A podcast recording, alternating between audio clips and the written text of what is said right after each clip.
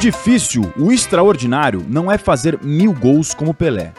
É difícil fazer um gol igual ao Pelé.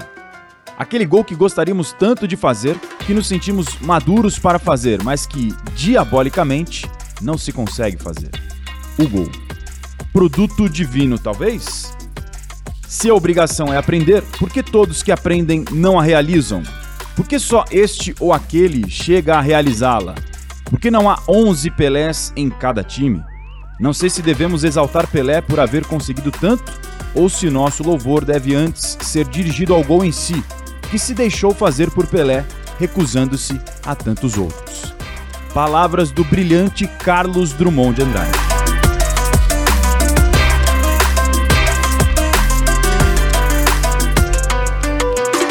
Eu sou Marcelo Azan e esse é mais um episódio do especial Rei Pelé. E pra lá de especial mesmo. Perante um Maracanã lotado, o rei do futebol marcava o gol mais importante da sua monumental carreira ao atingir a espetacular marca de mil gols, jogando principalmente com as camisas do Santos Futebol Clube e da seleção brasileira.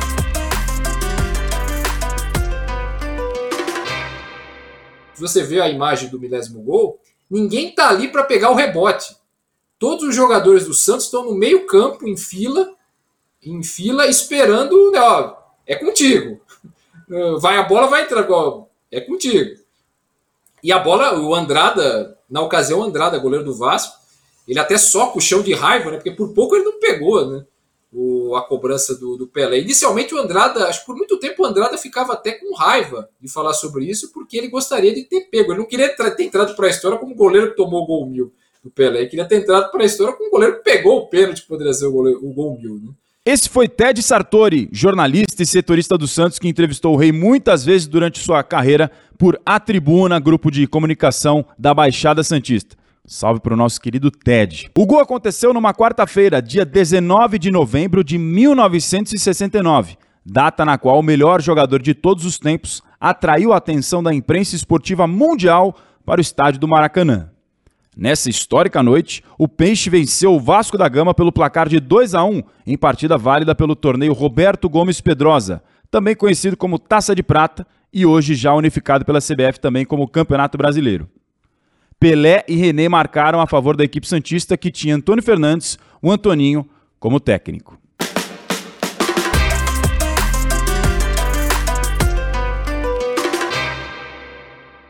Para contar essa história, conversamos com os jornalistas Celso Unzelt e Ted Sartori, com os ex-jogadores de Santos e Seleção e companheiros do Pelé, Clodoaldo e Manuel Maria, e com outro que é um dos maiores jogadores da história sul-americana e flamenguista, o Zico. Começamos com ele. O Galinho esteve no Maracanã nessa noite gloriosa de Pelé e nos conta como foi. Mas naquela época, o jovem Zico ainda não desfilava nos gramados, só admirava das arquibancadas. Foi uma uma honra grande, né? Porque havia uma expectativa muito grande e eu, como disse, é, a gente foi lá com toda essa expectativa e eu estava na, nas, nas tribunas com meus irmãos e lógico, quando teve o pênalti, é agora, né? E, e ainda mais contra o Vasco, que era o rival do Flamengo, né? Tinha, pra gente, a gozação vinha depois, né? É, então eu acho que foi, foi um privilégio, né? Poder estar entre aqueles, aquelas, aqueles milhares de pessoas que estavam ali no jogo, né? Como eu disse, é, tudo podia acontecer com o Pelé em campo. Então, até a despedida, despedida dele, eu fui privilegiado, que joguei na preliminar pela seleção carioca contra o Vasco, que era o campeão juvenil, nós ganhamos de 1 a 0 e ainda fiz o gol e depois subi para ver a, a, despedida dele. Então, cara, acompanhei dentro do, da possibilidade toda, todos os momentos que é, o Pelé veio é, para o, o, o, jogar no Maracanã, televisão e tudo, não, não desperdiçava uma chance. E o milésimo gol foi uma dessas chances. Um rei falando de outro rei. Para quem não sabe, a torcida do Flamengo também canta para o Zico. Ei, ei, ei, o Zico é o nosso rei. E agora vamos ouvir o relato de quem estava dentro de campo com o Pelé. Manuel Maria primeiro e depois o Clodoaldo, responsável pela assistência que colocou o rei de cara para o gol e terminou no pênalti. era um festival de repórteres acompanhando a delegação. É, a gente ia, jogamos na, na Paraíba, o, Pelé fez, fez o, o, gol de número 999, também foi de pênalti. E daí fomos jogar na Bahia, aí o Pelé foi fazer o gol, a bola entrando, o zagueiro tirou em cima da, da linha, aí o, soubemos depois que o presidente mandou o jogador embora, porque não deixou a bola entrar. A equipe em si, ela não estava preocupada assim em, em, em que o Pelé marcasse logo o milésimo gol, porque todos achavam que o time jogava em função disso. Então é que o lançamento foi uma jogada normal, eu dominei a bola no setor do meio de campo, avancei e fiz o lançamento ao rei, ele dominou, quando ele entrou na área que ia chutar, sofreu o pênalti. Então, é, é, existia um, uma expectativa mais do público, né, de, de, de, onde o Pelé iria marcar, quando o Pelé, mas nós, jogadores, não criamos essa expectativa, para não prejudicar a equipe. Então, todos achavam que, não, o, o time joga hoje e passar a bola em função do milésimo gol. Isso não existia. E ele mesmo fazia questão que isso não acontecesse, que o jogo fluísse normalmente. E foi o que aconteceu no jogo do Vasco.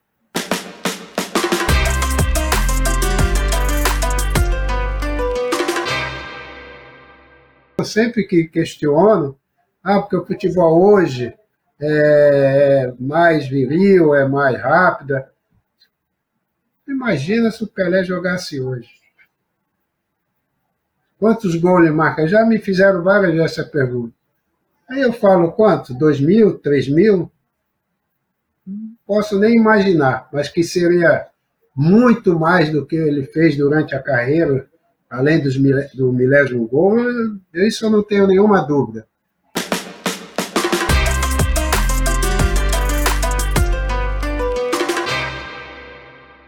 Tá aí as palavras do Clodoaldo, eu sou obrigado a concordar com ele, porque é difícil da gente mensurar com a tecnologia atual e evolução do esporte quantos milhares de gols o Rei Pelé teria feito. Acho que você também concorda com isso, né, Stephanie Afonso, nossa produtora de conteúdos aqui dos torneios da Comebol e do especial do Rei. Difícil da gente conseguir fazer essa comparação, Esther, mas lembrando de como se jogava naquela época, a tecnologia daqueles tempos e de agora, seria um mundo completamente diferente, né, Esther? Bom, Razan, Pelé jogou de 1956 a 1977. E eu começo com a grande diferença nos materiais esportivos. Nos anos 50, as bolas eram feitas de couro curtido, o famoso capotão, e a câmara de ar era uma bexiga de boi. Sim, isso mesmo. Em 1958, na primeira Copa do Mundo em que o Brasil foi campeão, a bexiga de boi deu lugar à câmara de ar de borracha. Nos anos 60 e 70, as bolas ainda eram feitas de couro.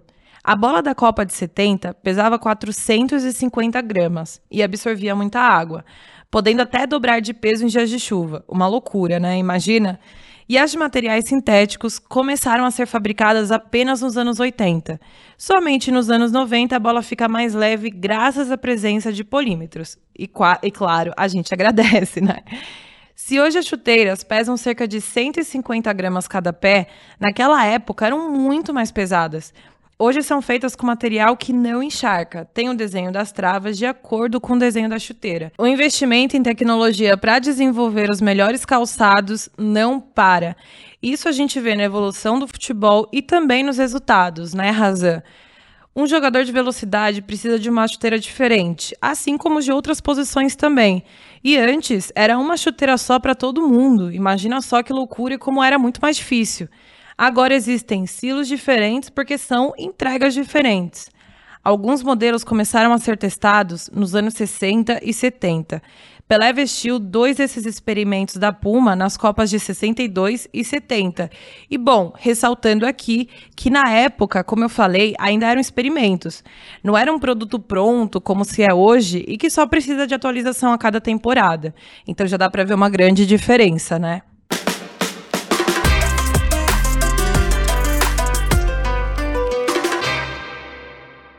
Pois é, Esté. E além dos materiais esportivos, o que, que mais a gente pode acrescentar pensando em evolução tática e avanço na tecnologia do esporte? Bom, Razan, bastante coisa. Eu acho que ainda mais que os materiais esportivos.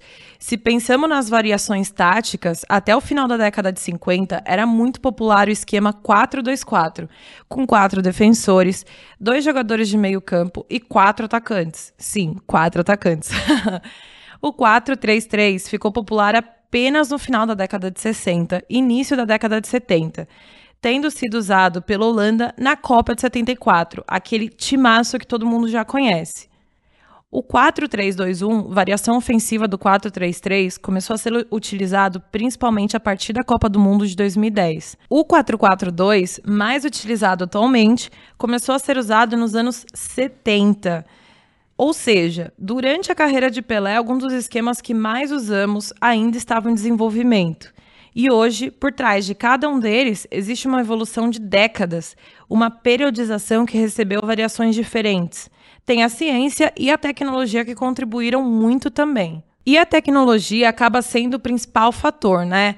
Hoje os jogos são transmitidos, temos repetições, temos o recurso da câmera lenta, temos a função do analista de vídeo, entre outras coisas. Temos vários recursos para melhorar a técnica de um jogador, como também analisar os rivais. Houve melhoria nas instalações dos clubes, prioridade o desenvolvimento das categorias de base, que é algo que hoje é um diferencial, né, para conseguir um bom resultado, vender atletas, para o crescimento de um clube, tudo aquilo que a gente já sabe e também o trabalho em conjunto com psicólogos e nutricionistas. E tem algo bem legal de quando a gente entrevistou aqui na Comebol Libertadores o Dunga, que ele fala que na época eles comiam arroz, feijão, banana e às vezes uma outra proteína. Não tinha todo esse trabalho de nutricionista que os atletas de hoje têm, né? Em todos os esportes, que faz total diferença no condicionamento físico. Bom, e o treinador de hoje pode consultar um iPad para ver se o corpo do potencial substituto está suficientemente aquecido em relação ao ritmo de jogo. E eu conto mais: na NFL e na NBA, o treinador tem acesso a materiais e dados sobre aceleração de jogadas, de modo que consegue saber se o ritmo está bom ou não e quando mudá-lo. A vida útil dos jogadores de futebol também está aumentando. Tudo se resume à dieta, como eu citei anteriormente, aos cuidados com o próprio corpo e ao nível de intensidade nos treinamentos. Embora hoje no Brasil, por exemplo, tenhamos um campeonato tão longo, que é um fenômeno à parte.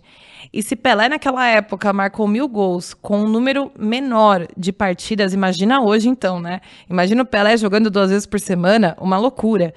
Então, bom, se ele tivesse toda essa estrutura quando jogava, é outro fator que agregaria, na minha opinião, mais gols.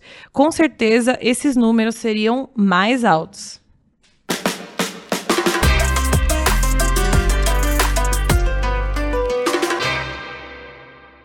A Stack tornou esse podcast possível produzindo essas várias entrevistas saborosas que você está escutando aqui com a gente no especial do Rei. Explicou muito bem as diferenças entre o futebol atual e de antigamente. Nesse contexto, vale a gente lembrar do que o Vanderlei Luxemburgo, histórico treinador de Palmeiras e Santos, por exemplo, para ficar só em alguns de seleção brasileira, além do próprio Corinthians, falava lá atrás, nas décadas de 90, mais ou menos para 2000, quando ele chegava nos clubes, ele levava vários profissionais multidisciplinares fisioterapeuta, nutricionista, fisiologista, preparador físico, porque os clubes não estavam preparados com essa estrutura pronta, como hoje em dia é normal. Você chega em qualquer clube grande, essa estrutura já tem fixos esses profissionais: nutricionista, fisioterapeuta, fisiologista, preparador físico, preparador de goleiros. Há alguns anos, e nem tantos anos assim, final da década de 90, começo dos anos 2000, isso não era comum e o Luxemburgo tinha essa prática de levar vários profissionais, prática que inclusive chegou a ser vista como uma maneira jocosa pela opinião pública, pela mídia, porque pelo número de profissionais que o Luxemburgo abarcava quando chegava num clube novo. Mas existem outros fatores que devem ser analisados. Futebol nunca será só futebol e nunca será apenas bola rolando. Sempre existem fatores extra-campo.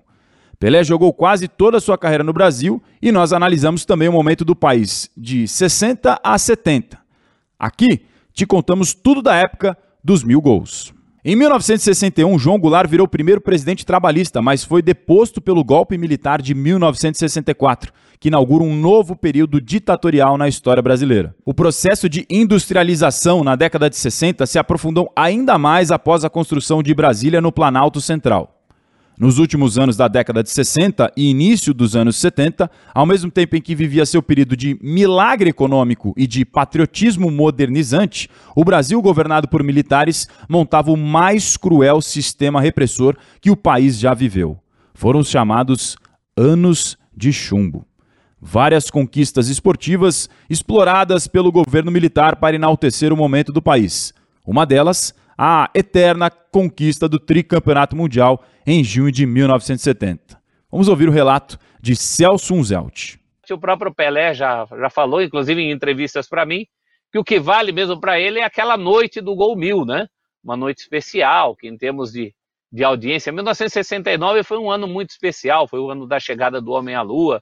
Em termos de audiência aqui no Brasil, a questão do gol mil mobilizou mais gente do que a própria chegada do homem à Lua, pelo menos para nós aqui brasileiros. E ainda em cima do contexto histórico do Brasil naquela época, Pelé surge num momento em que o país também estava passando por uma modernização. O Brasil que acreditava que podia dar certo. Ah, é verdade, era um contexto bastante favorável. Fora do esporte, tinha o presidente Juscelino Kubitschek com a sua política desenvolvimentista. Na música tinha a bossa nova, Logo depois, a inauguração de Brasília, entre as duas Copas do Bimundial, 58 e 62, eram chamados anos dourados, né? se respirava otimismo nesse país. E o futebol ia na esteira disso. Ou tudo isso ia na esteira do grande time de futebol, que além do Pelé tinha também o Garrincha brilhando, tinha o Didi, tinha um craque em cada posição, que praticamente jogaram juntos, tanto na Copa de 58 quanto na de 62. O Pelé reinava numa, num momento em que o Brasil era respirava otimismo em várias atividades, né? na política, na música, até da economia. Eram tempos de muita esperança. Eu acho que isso ajudou também a afirmar a imagem do Pelé como um símbolo de esperança num, num tempo em que as pessoas se sentiam felizes, se sentiam com uma perspectiva boa para o futuro.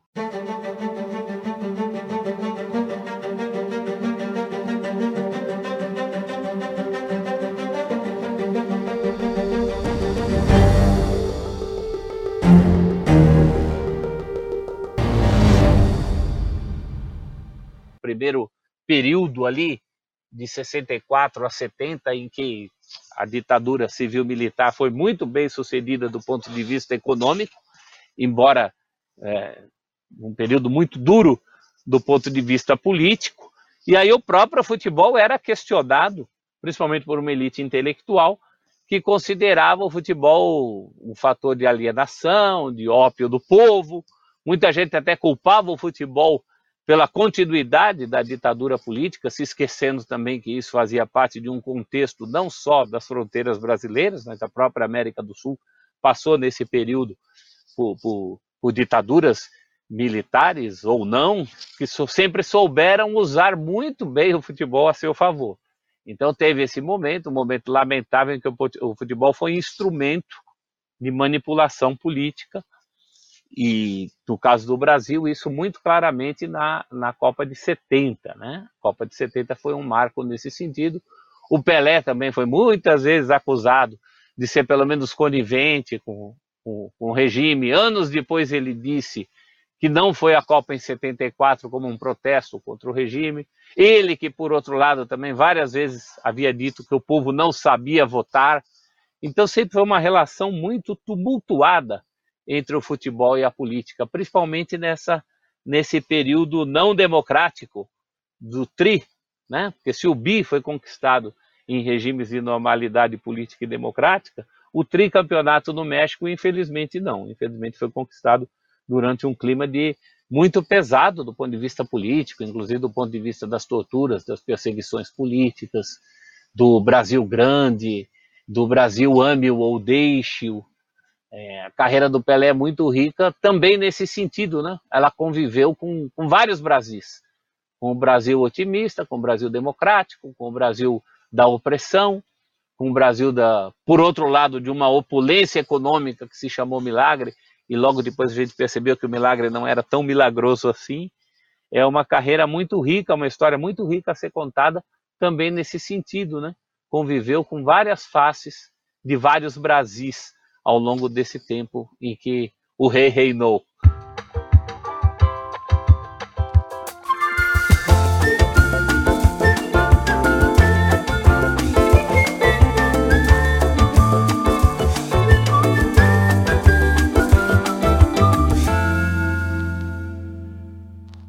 Para o futebol, né? Ele foi a perfeição. Ele chutava com as duas pernas, cabeceava, tinha uma visão periférica privilegiada, lançava, cobrava falta, chutava pênalti. Outro grande jornalista, Amando Nogueira, já disse que se Pelé não tivesse nascido gente, teria nascido bola. Eu acho que é uma perfeita definição para o que foi o Pelé para o futebol. Esse foi o excelente, cheio de história, relato de Celso Unzelt, jornalista, professor historiador, a quem a gente agradece demais pela participação no nosso podcast especial do Rei Pelé. Nesse contexto de experimentos esportivos e várias faces da política brasileira, Pelé desafiou vários defensores e distribuiu gols que se tornariam a estatística mais difícil de ser superada na história desse esporte não é pouca coisa o que o rei do futebol conseguiu num contexto tão atípico, se a gente pode chamar dessa palavra, para aquelas décadas de 60 e 70, ainda mais pensando num negro sendo um ícone do futebol. Mas isso é assunto para outro podcast. De um total de 1.282 gols marcados pelo eterno rei do futebol em sua inigualável carreira profissional, a esmagadora maioria deles, mais de mil, foram feitos com a camisa do Santos outros vários também pela seleção brasileira.